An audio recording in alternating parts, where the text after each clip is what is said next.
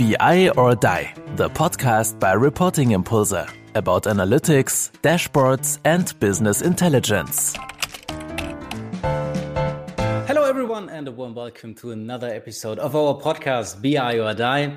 I'm Kai, and together with Viktoria, my fantastic co host, we have another really great guest today. Um, even though it's not about uh, this English speaking content we are providing, there's a little thing I like to uh, put the spot on, and that's the BI or Die SAP month. It's, uh, yeah, broken down in, in, in German. Um, we have one month fully focusing on SAP Analytics Cloud. We are very happy that we are co-working that together with the SAP.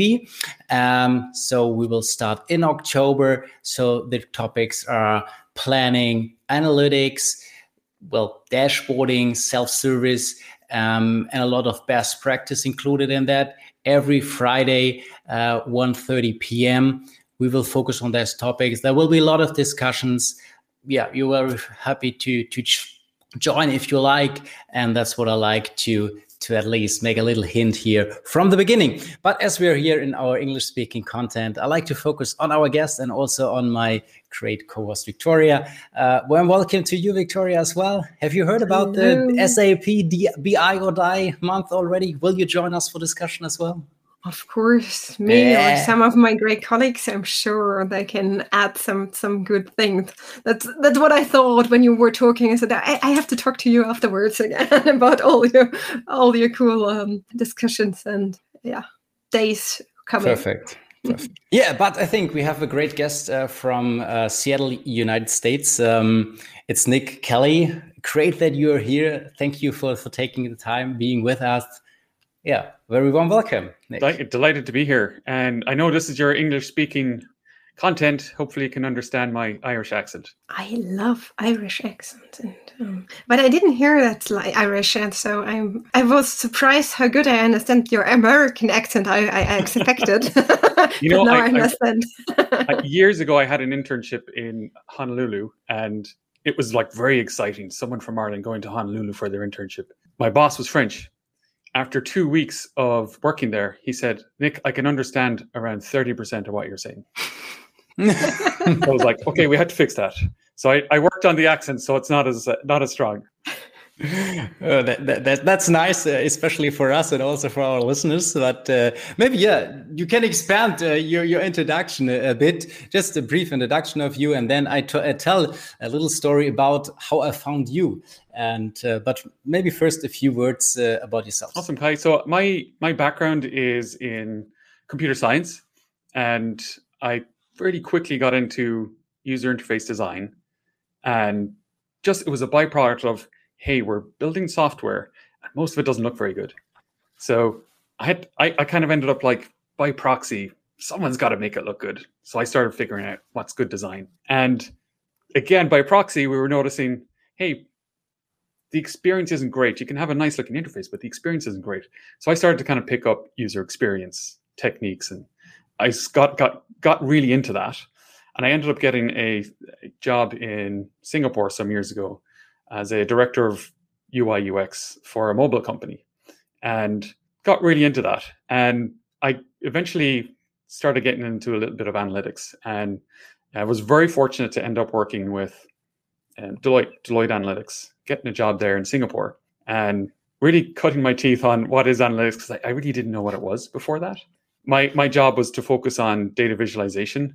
And to my own embarrassment, I didn't really know what that meant either before I took the role. And you know that and the organization was looking for someone who had a background in user experience, but could also understand databases and how to do good design as a way of kind of triangulating in on what would make a good person for data visualization. So remember, this is back in the days when you couldn't go get a degree in data viz, and there were barely any uh, qualifications coming out for analytics. So you kind of had to piece things together a little bit.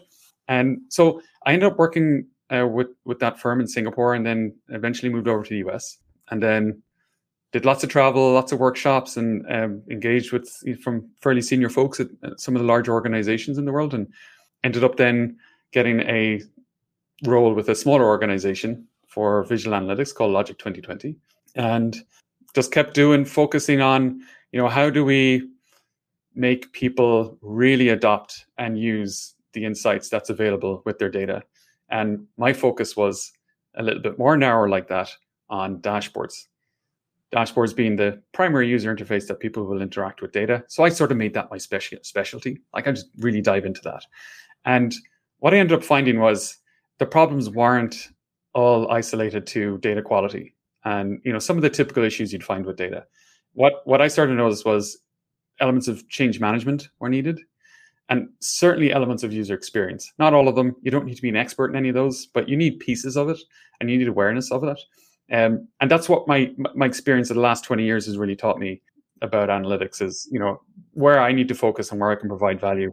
And I recently then just went independent out, out by myself, uh, really focusing on training and, and supporting people and how they can do all of this. So I hope that gives you a flavor. And I wasn't too overly verbose, and uh, everyone was able to understand my accent. Definitely. I mean, uh, above all, I think you're very active uh, on LinkedIn and uh, also other social media. So, in case anyone is interested in many of your great contacts, yeah, just contact him over LinkedIn. I think that's a quite good source.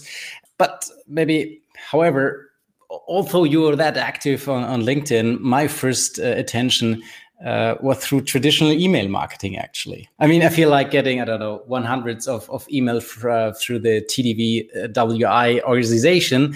Uh, but there was one uh, seminar note that caught my eye. I think it was the practical guide to data visualization and enterprise dashboard design. That was more or less the start. So I started doing a little research. And then I found out, well, this guy is not only writing that he's a hands-on leader in analytics i don't know 15 year or 20 year plus experience in international analytics dashboard design adoption user experience and all what you mentioned here i said well he's actually delivering that at least when i looked at your linkedin profile and so on. So i was uh, really eager really to talk to, to you about that uh, in our podcast. And uh, maybe one thing i would like to ask you concerning tdwi uh, for me as reporting impulse um, at least the, the european part of the tdwi we are associated with our first book our first talks um, the launch of our more or less our bi network. But what does tdwi mean to you? Why are you actually um, holding or yeah holding those those seminars for them or in cooperation oh, with them? For sure. So when I first moved over to the to the US, I had a a great advocate uh, of, of, mine and, and and and a mentor and someone I would look up to, Donald Farmer. Uh, he's a he's a big name in BI and he was speaking at TDWI and he suggested that you know maybe I, I have a look and um, I, I've been doing a lot of hands-on workshops with clients when I was over in Singapore and so usually those workshops you, end up designing something. You end up designing a dashboard or you know like what do you need to see to move the needle for your business? Always a portion of that is educating executives on what's possible what's not possible with data. Otherwise you end up with like reports and dashboards that like hey why doesn't it have this and that and that? And you, you know you always get into this struggle right? So there was always an element of education.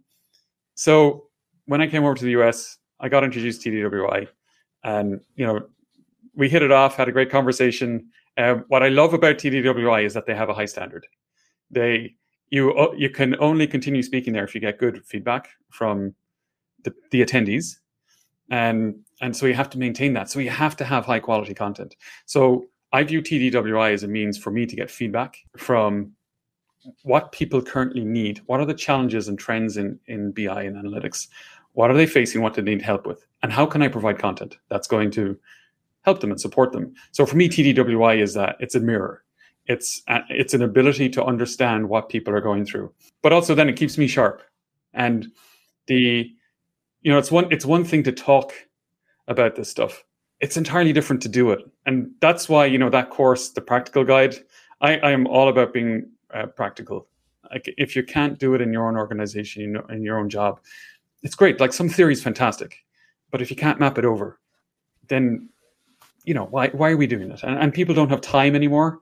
So my work with with TDWI is very focused on what people can do in short amounts of time, not have to get like overburdened with with theory, but like tell me in ten minutes one thing I can do to increase adoption of dashboards. It's that kind of stuff, and that's what I love about TDWI. I do. I will say I do miss the in person uh, events. It is it is all uh, virtual these days, but um, Yeah, it's it's really a great organization, and it's it's an honor and pleasure to be uh, have the opportunity to speak at their events. Definitely. Also, the the TDWI here in, in Germany or yeah, in the European area, it's also first. Uh, touch point was definitely for us these personal events it's kind of i don't know it's, if it's a family the bi family whatever it's really a kind of a class meeting coming to to munich that was but usual for us once once a uh, once a year being there um yeah watching great speakers and stuff like that um but yeah, the virtual thing is also a, a, good thing, and that's why we're having the chance really to to talk to you, and uh, that's I think the, the greatest Absolutely. thing having these international speakers here, and. Um, yeah, and then we will definitely like to to continue. We have these little quick questions, family A or B. Uh, family, family is a good word. Okay, uh, so let's get more personal. Yeah. More personal, but uh, try to to continue our pre-discussion a bit.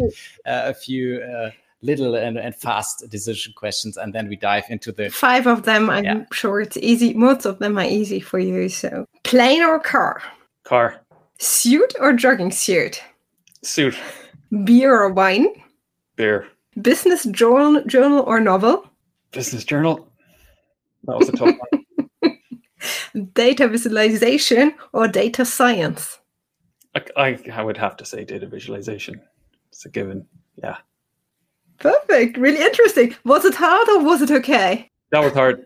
I like the the the suit versus kind of training training clothes. Like I get up in the morning and I put on like you know like just relaxed clothes. Um, but invariably got calls. You need to look sharp, so I'll end up putting on a suit. So it's a tough call. One's more comfortable than the other for sure. Especially in in Corona t- uh, times, I, I, think it's really changing. Like uh, having the business address here and then the jogging suit, so both. it's so true. It's so true. I you know I for me, I think just being at home, it's important to change your attire and to go through a ritual of getting yourself ready to do business or getting yourself ready to uh, shift into a work mode, uh, especially when you got kids around the house um, it, it's I think it's even more important to have some level of ritual around the the attire. Mm, but but I really liked that there was a YouTube video of a German news speaker, and you saw him like doing um, the, the, the news, and then then it was it was made up, but um, then he he stand, stand up, and you saw his his trousers there, his underpants, and uh, that was really really really funny because he's like normally really serious guy, and I really like this. Um, but this was like a Corona joke, I think. Uh, for everyone. yeah, it destroys the image for sure. when you when you see someone the, the cover goes lower and they're wearing shorts. so, but let's start with the first question. Um, in you already mentioned it in the preparation of our podcast. I went through your CV and um, your previous position, and I was like sc- LinkedIn scrolling down and scrolling down and scrolling down. Uh, uh, like three times, four times. and there were great cities, great countries like Philippines, Seattle, Singapore, Washington, Ireland. Um, I, I don't know. I, I think I missed uh, you said Vienna as well. Um. So um, what did you take away from the, the, that frequent change of job and locations? And would you do it again? And what what you you're at the moment is the right thing for you at the moment? Yeah i think well i think the way you ended there viktoria is the it's the right thing at the moment. And the it, for me it was where we are in our stage of life. When we were single without kids philippines fantastic. Singapore fantastic. Once we started having kids our priorities started to change and we found maybe less alignment with what our personal family goals were with with those countries. Nothing wrong with those countries fabulous countries. Um, but we wanted to do more travel and we wanted to do that travel without having to get in an airplane because we've done a lot of flying. And so we figured the us is going to be a really great place to to explore and be able to get in a car and drive for you know three days if you wanted to uh, and experience vastly different uh, uh, environments and landscapes. So I, I, I think it is very much it's what works for you in, in those countries. That that's our experience. And the second thing, more professionally speaking, is the problems with with data are the same in in all locations. Um, now there are of course cultural differences, but it, it's I'm hard pushed to put my finger on one major cultural difference that really moves the needle for for BI and analytics. So I would say they are fairly consistent across the board where where I have lived and worked and those challenges. So they're the main things I take away. But would you say like like for example numbers and data have the same value in the countries, or would you say um, they're they're more like data driven countries and more like mm, people just deciding from from from from the belly or yeah that's that's a great point actually i would think singapore was the most advanced in terms of having a culture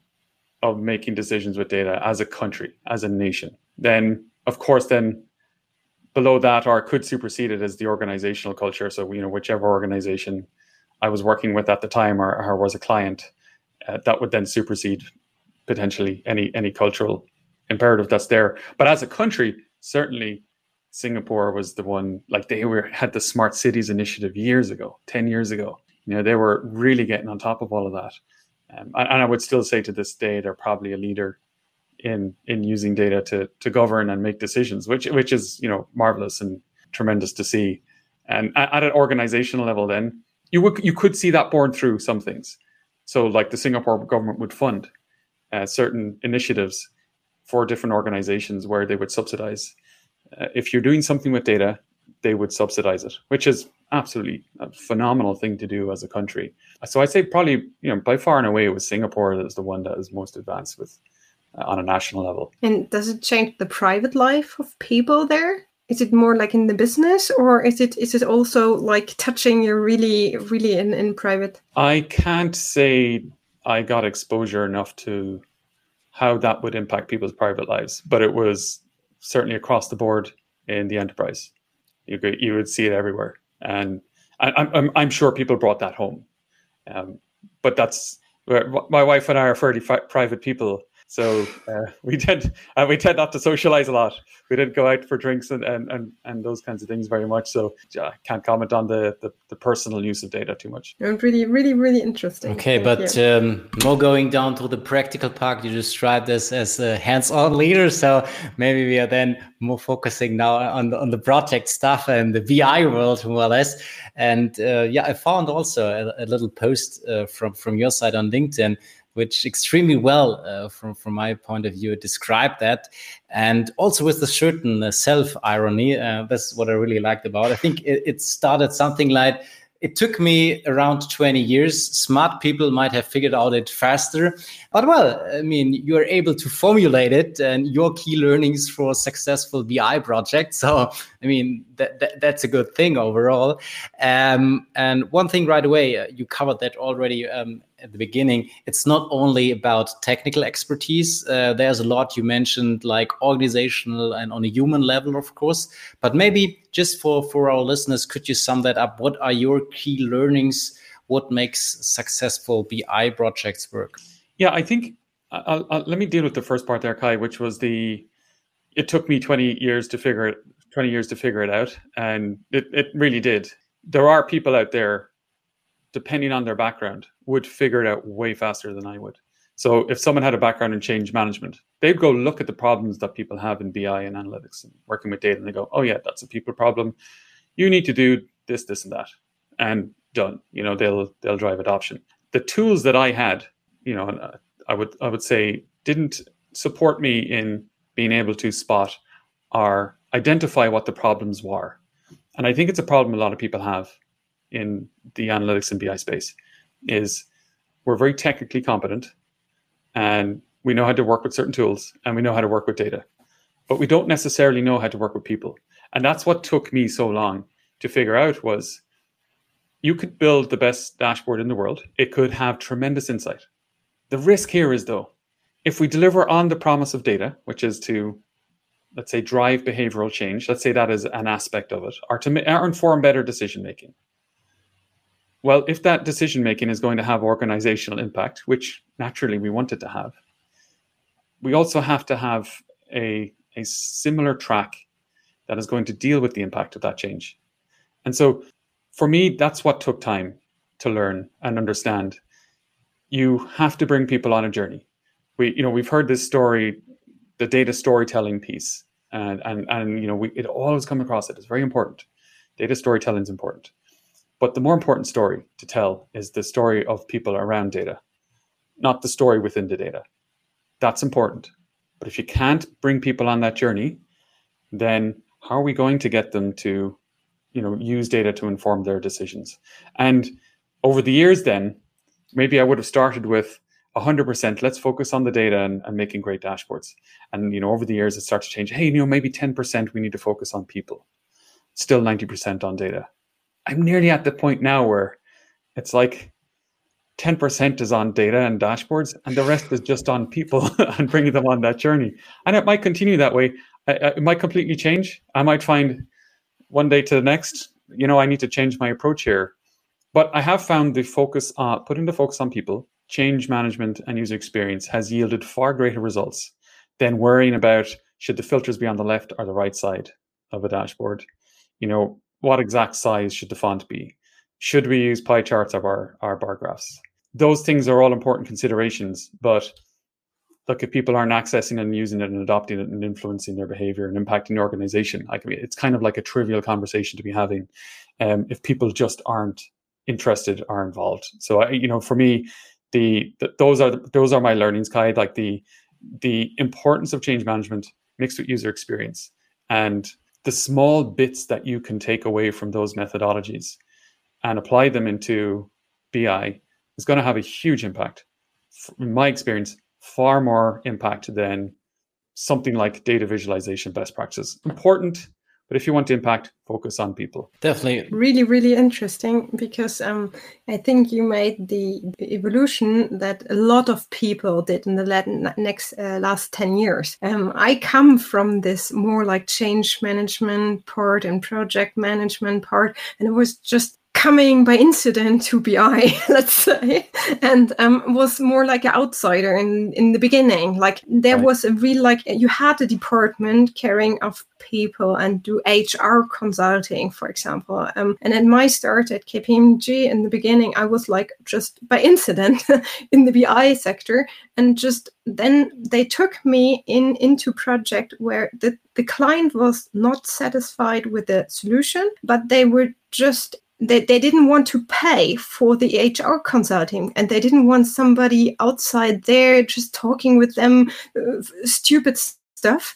Um, and I was just IT consultant, but I was doing just the the emotional, the change management part, but with the in in the corner of IT consulting. Um, and now, I, like it's like three four years that uh, really changed that people uh, accept and know that there's a lot of a uh, lot of change management project management inside of all these bi things. You still and that's what i learned you still need the technique and you need the knowledge like kai has like um, really knowing. And there's a lot of uh, psy- uh, psychology within as well saying filters left and right and forms like this. But you you you you, you need this this hr part more um as well yeah. Uh, absolutely. But kai you you wanted to say something as well. I, I interrupted you a little bit. No, that, that no, that's fine. I mean, we're probably all heading in, in the, the, same direction, saying, okay, it's not all about about technology; it's, it's more about the human factor, and that many product or that project rather fail due to missing steps in in communication or organizational behaviors than really with regard to technologies. Um, but maybe just from from your practical experience, what are the, the few things, the few recommendations you, you would like to to, to share with, with our uh, um, listeners concerning your let's say best practices? How do you speeden up the process for companies not yeah doing this 20 year path. Yeah. uh, like like you did again. What, what are your your best practices uh, in, in turning pro, uh, project experiences uh, best practices whatever? Absolutely, absolutely kai. So look I, I, would ask the the audience to think of any time they've had a significant change event in their life. Now for me i have issues with very minor changes. Like for example i was uh, speaking at TDWI in, in Vancouver a few years ago, and I could see where there was a trash can it was in a certain area of the room beside the door. After the lunch break, the trash can wasn't there anymore. That little change caused an irritation in me, so much so that I had to pause, take a break, and go find out what happened to the trash can. Now, that's incredibly trivial. But if you think of like any change events in your own life, and you know the cycle that you go through and viktoria you obviously know about all of this right but you know you get denial you get anger you get all of these things you have to go through uh, to allow that to happen and sometimes you can avoid it and sometimes you can't other times you can accelerate it. What i have learned is if we're introducing change and let's call a dashboard a change agent we're going to introduce friction. We're going to have to deal with the friction. It's going to happen. We can deal with it at the end of the project and that's going to surface in terms of no one using your dashboard. Are people getting angry and upset and not liking you. The other option is to involve them really early on. And that is the, that's the first tip I would give here is to say, if you are doing a new dashboard or you you know someone's thrown over a request over the wall and says, okay, we need this dashboard or report built, it needs to be treated like a partnership. And I think if you go into it with that mindset, okay, we're going to go on a journey together. I cannot do this by myself. I cannot come up with the requirements based off you know some flimsy details in an email it's going to require partnership so tip number one partner tip number two after that is you need to focus on the personas which is a little bit more of a, user experience piece but you need to properly understand the goals and challenges for who you're designing for i think it's probably it's one of the biggest mistakes that i see in bi is we're not truly understanding who we're designing for most projects that i see fail are designing for too many personas. And for you know, just in case a few folks don't know what a persona is, persona is a group of people that you can group together by common goals and challenges. A good persona is you were talking about Viktoria, you're talking about HR. HR manager is a reasonably good persona. All HR managers in an organization probably have similar goals and characteristics, but they're different to a finance manager's goals and uh, challenges. So they'd be two different personas. We have to identify who we're designing for, and if there if there are too many divergent goals, or goals that do not align within that persona, we're probably designing for too many people. We probably need to cut back a little bit and refine a little bit more. We might find that it's a HR managers within Germany are the ones in our organization that have the most similar characteristics. The ones in, let's say, France are too dissimilar right? So we have to break it up. So that'd be another tip that I'd give. And finally, a third tip: have a product approach, a product launch approach to your dashboard. Treat it like you have to sell your dashboard, and treat the end users like the market. What benefits are you going to convey to them with the dashboard, and do they truly understand those benefits? Now, there's a whole you know, there's a whole other set of tips that would go along with with taking a product approach. And, and there's a really good book if people ever want to look it up called the product launch formula by jeff walker. It's a you know standardized process for how to launch products and get people engaged in them. And it does require you when you are starting off with your dashboard to truly understand what are the levers for value that your end users really care about so there you know there i think kai they're probably the main things i you know i'd want to share with with with the audience here Perfect. I mean, I, I like those uh, three tips uh, pretty much. I mean, they are they're covering a lot. Um, not everything is easy to to directly implement, um, but the idea uh, is also what what I see exactly in the projects, and the, these are the definitely success factors if you like to to bring it to an end. This product perspective, really caring about the people right right from the uh, from the beginning. If you're not uh, doing that it's, it's, it's definitely no chance really to to succeed. Um, and also i mean going even more in this in this uh, direction and this persona description of course uh, there's the, the clear clear explanation of okay there's not this one fits all approach or there's one dashboard covering everything. Some people are saying okay we have this smith army knife approach or whatever I think it's definitely not working. We need to think about rather more smaller dashboards, even dashboards we're using for a little time. And, and that's why the standards should, should be implemented because you need to increase or yeah, reduce the time in of implementing the dashboard. You have to be have them available really quick. And for that, of course, you need kind of a also process in designing those dashboards. And there was also one of those references of you in, in LinkedIn. They focus on their enterprise dashboard process and they somehow call it ridiculously effective. I think you also keep on talking about this dashboard wireframe kit. There's also kind of cool video about that, also or the rapid requirements for BI analytics. So probably they are all part of this process or uh, depending on, on the situation. But could you also describe more or less your your proven process um, of how to yeah make make dashboards happen in a practical uh, environment and why it stands out more or less from your point of view. Absolutely. So you know if you're a analytics data professional and you hear, hey, you have to learn change management. Oh, you have to learn, you know, the product approach. Oh, you have to learn user experience. Oh, you have to be good at design. Right? It's like you're probably going to switch off.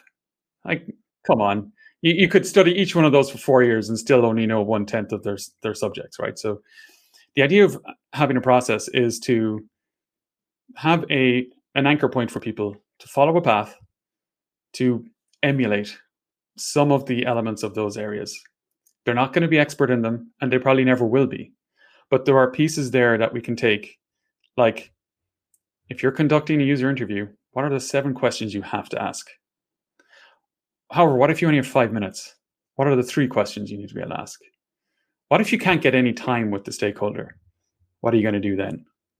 So all of these things that the that process would then handle, and really end to end. You don't have to do it all.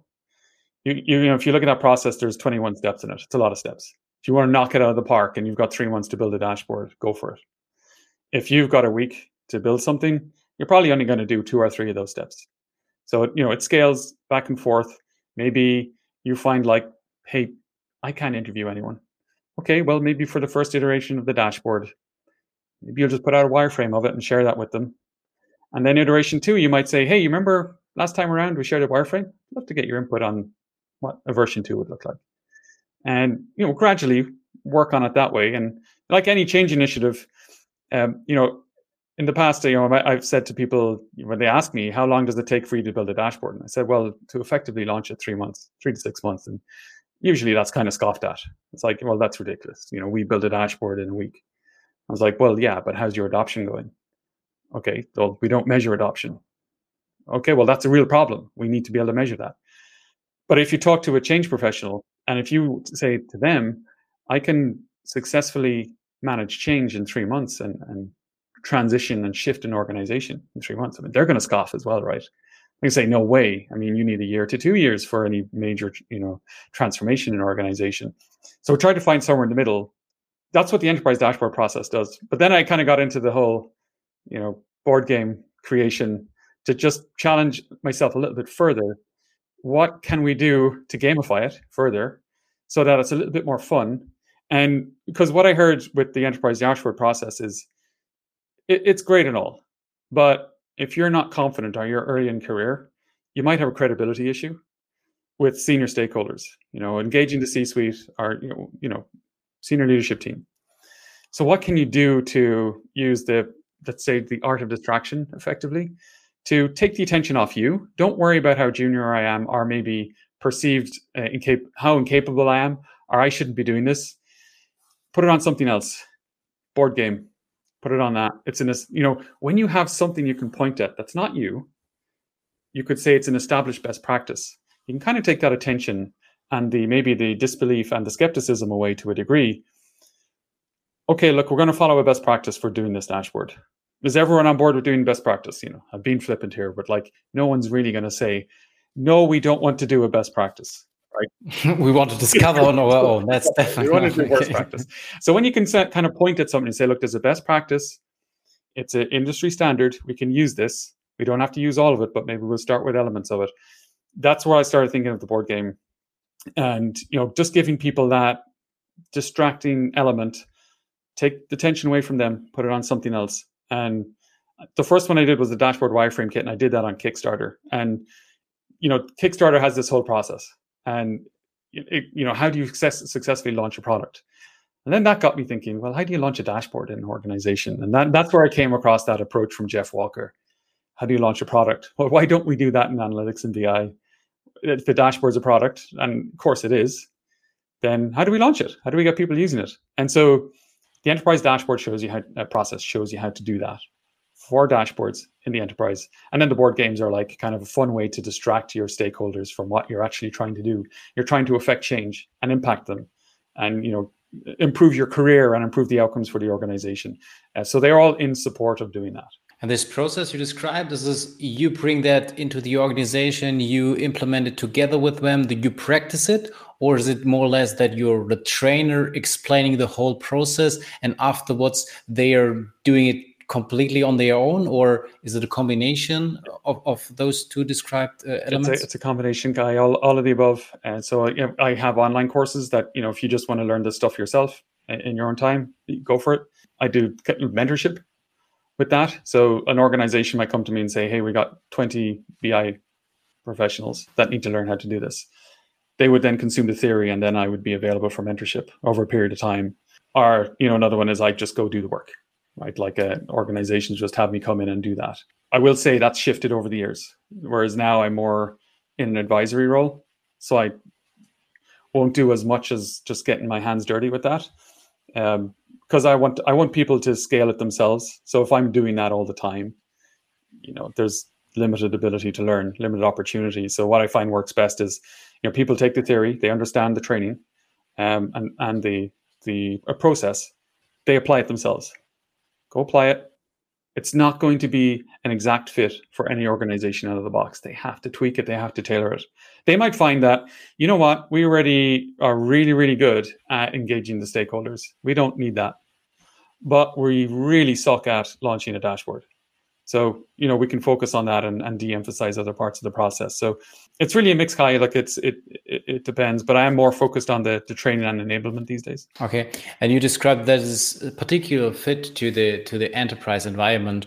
So what is the enterprise environment from from your point of view? So it's for me where I find this most successful is any any organization that has a some sort of BI capability now that might be just one person. um, so we're we're talking organizations that have some focus on data and BI already, not small tiny organizations. So I would say the target audience is usually the target organizations kind of mid-size is probably over 500 people, um, where they're at that level of scale and where they can also make that amount of impact. Um, not not to say there isn't value to doing this in smaller organizations.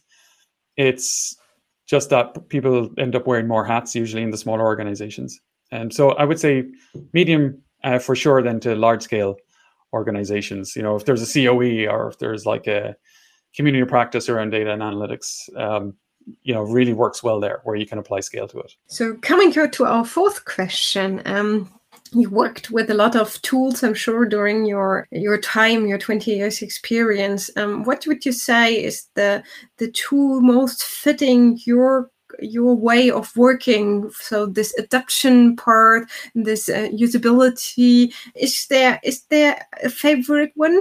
Yeah this is going to be a really lame answer viktoria. So it's uh, and i'm sorry i apologize for it because it's not fancy. Sticky notes and and this is coming from someone you know who used to love big widescreen touch uh, touch interfaces where you know you could do cool workshops and do all this fun interactive stuff. And i started realizing you know what? Like some people love that uh, but some people don't. And most people get sticky notes. And so i, I find when i'm doing uh, my own consulting work or you know um, kind of brainstorming dashboards and what needs to go into it sticky notes. And you know, there's the uh, everyone understands it. There's no real technical barrier to getting into that, and adoption requires as many people at the table as possible. So, if you think of like a non-technical business person, well, you know, if we're jumping into a tool that maybe they're not familiar with, uh, we we do risk some degree of disengagement. So I try to minimize the amount of tooling and keep it as low tech as possible. So sticky notes is uh, for the win on that one. But then you're some at some point you point you're ready and you have your uh, dashboard uh, fixed and your numbers, and then you need some kind to get your data. Is there then a favorite one, or would you say then it's not my my my, my, my part of work? Um, uh, go for it and uh, do the technical stuff. Yeah, it, it's a it's exactly the the latter, Viktoria. I I don't get into the tech the the development anymore because I don't see that's where the value is at. And, and you, you see and, you yeah. see Kai Kai smiling. and, and the, the reason I say that is my skills and expertise don't lend themselves to, you know, being really good at development. Like I'm there are a million better developers out there than me. And there are people that know the tools way better than me. So I'm not in a position to really comment on what one's better than the other. And, you know, I have my own preferences. But if I'm honest with myself, and I think this is the case with many organizations, the tooling preference tends to come down to price and less about features. And also, the tools I end up working with, I can do whatever it needs to get done in any of the modern uh, BI platforms these days. I, I don't see a, a, major barrier to adoption with any of the tools, you know, unless we're getting down to, okay, can I customize where the navigation bar is going to go on a dashboard? Yes, there's difference. It's nuance, but I'm not seeing tooling being a significant barrier to adoption. Uh, you know, just in terms of just pure technology features. Yeah, 10 years ago, yes. Now, last kind of five years, not really. Um, you know, so I, am also trying to be political. Uh, you know, just not to. I, I don't want to pick a favorite. They all have their pros and cons. Um, and for me, my expertise lies in everything that goes around development, what become, comes before it, and then what comes after it. Um, and yeah, it's like you said. I I I tend not to get into the development side. I'll work with the teams to to do that. Just what I will do is I'll get them up to the detailed wireframe point interaction design and then they've got a really, really good reference for what they need to build. And they'll go build that. And then I'll go help them launch it. Okay, really good. Yeah, I think that that's also what, what we also work out. It's not about tools, it's really about the methodology or the process or how to get there. And then, in case you're working with the modern tools, and yeah, the larger associations are all working with one of those, I don't know, five, six, whatever, how many you you you uh, count them, uh, business intelligence in the modern space, and there you can get great results. You mentioned, okay, it's a price, and maybe it's also about I don't know the tradition or whatever you might call it within the the ecosystem of the company.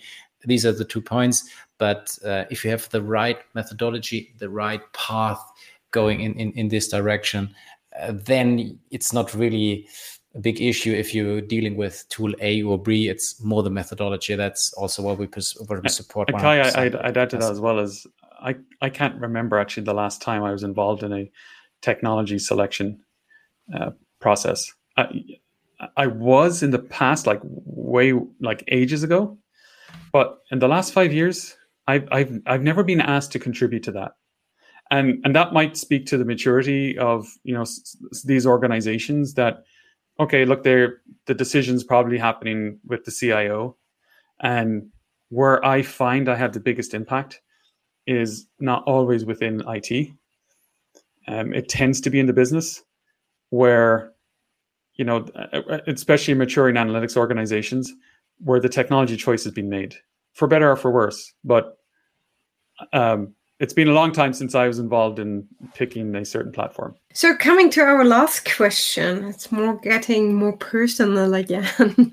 so, you when we talk about your career, it sounds like really rosy and uh, great and interesting. But um, I wrote that it wasn't. Uh, it wasn't always like that. Um, would you like to tell our audience a little bit about the the dark sides of of, of your career and maybe what you take off uh, took off of, of, of these situations? Yeah, like I remember one time doing a workshop, and there's two times actually. I, have gotten burned a lot in workshops, but there's two that really stand out. Um, I won't name the organizations, but they're large organizations, both of them. So in the first one, I was talking about data visualization. It was the C suite, and the CIO was there. And I was talking with my, I would say, fairly typical in the industry for us in BI. I was on my data visualization high horse and, you know, felt like I knew, hey, uh, no pie charts, you know, like all that sort of stuff, right? And so one of them was I was told that the right in front of everyone uh, by this CIO, he said, oh, all you're talking about is, you know, Stephen Few. Everyone knows that. We are wasting our time. I was like, oh my God, this is all I know. uh, I, you know, it's like one of those times where it's like, I wish I could run out of the room because it instantly took away everything that I felt like all the value I was adding. And there's there's there's there's no happy ending to that story. It was just not fun. And you know, if I look back at that, I would say, you know, I was arrogant in what I thought I knew and my perception of what I thought other people knew. It was a CIO. It is very likely that a CIO knows some of this stuff. It's also likely that, you know, there's like very technically competent and they've done some research, especially if they're engaging consultants. So look, there, there's lessons learned there. Know your audience and, and know who you're talking to. Um, you don't be arrogant. Another one was kind of similar and I, and I, I think this is kind of symptomatic of early in my career. Talking to a CAO, Chief Accounting Officer, and there was a group there, and the CFO was there as well uh, in this workshop. And he, right at the start, I was it was supposed to be a four-hour workshop. Right at the start, uh, this gentleman stood up, and he said, "This is all BS. I'm out of here." And he got up and left. And I was like, "Oh my god, this is this is awful." Like I'm I'm surely going to get fired for this one. And not like 30 seconds later, um, I can't remember if it was the CA, CAO or the CFO, but the other the, the one that was left, she stood up and she said, Oh, thank God that a hole is gone. Now we can get some work done. I was like, Whoa, what did I walk into? And again, I would chalk that one up to a, a degree of arrogance in in presenting, you know, um, material to very senior people. I would never do that kind of stuff again. Like, you know, that's five years ago where I, I did that kind of thing, you know. But also, also then knowing who you're going to be working with, knowing the politics. And if I was a better change management professional, all of that stuff would have been, yeah, of course. Of course, you need to know that. That's a given. But um, you know, there are some things like like that where I don't want to pick on data scientists, but some of the data scientists that I've worked with that are incredibly smart, far smarter than I am, um, can have a degree of arrogance when they're working with the business that you know could surface or could unnecessarily surface tension and friction. Um, that could be a barrier to working together. And so, you know, I, I think just that those are the kind of the two the two big um, learnings I had, Kai, on on getting burned. Of course, there's plenty more. Uh, this gray hair didn't come from nowhere. Uh, of course, part you know, part is just dealing with stress uh, in in in work and having to try and get people on board. And uh, for a lot of my career, was the brute brute force approach. You know, it's like, ah, let's make this work. When there is much more subtler and finer arts to um, to do that and get people on board. Well, perfect. I mean, um, looking to the watch, uh, we're already done. Um, I think, yeah, this is again for, for our today's podcast. Uh, thank you again for, for Viktoria for co-hosting me and also for, for you, Nick, for your time and your excellent and uh, yeah, hopefully also valuable insights for our guests. I'm pretty sure they will appreciate it. Yeah, we can continue our tradition, as I mentioned uh, in our pre-talk the stage at the end is pre uh, prepared for our guest. Uh, the last remaining words, that's for you. We only say, yeah, bye bye. Thank you very much. Um, please do not thank you for yourself. I mean, uh, the pleasure's on our side. So just say whatever you want. Make promotion to your book, to to all the courses you're providing in the near future. We will also put them in the show notes. Uh, yeah, thanks again, and uh, great that you were here. Bye bye. Yeah, I'll, I'll allow I, I, will thank you viktoria and kai. It's, it's been a great honor and pleasure. So what what i would say is for your for everyone listening please try and apply something different in your career uh, in relation to bi whether that's you're going to do one interview with a an end user. Are you going to try and craft a persona? Are you going to maybe start looking at your dashboards and reports slightly differently? Do yourself a favor it's going to potentially save you years. It'll probably save you gray hairs and you'll help your career. So if you take anything out of this, please do that. And I do have a book coming out. Actually, I haven't announced it. This is the first time I'm announcing it publicly. And the book is coming out at the end of December and it's called Delivering Data Analytics. And you can also check out the website, deliveringdataanalytics.com, if you want to learn more about the, the courses that I have. And look, I'll leave you with that. Just start applying some of this stuff. You can check out my posts. I give lots of tips all the time. and things you can do right away to start making a difference, make your life easier, and accelerate your career. Thank you all. Thanks for listening to BI or Die, a podcast by Reporting Impulse. If you enjoy our content, please press the like button and subscribe to our podcast so you do not miss another episode. See you next time.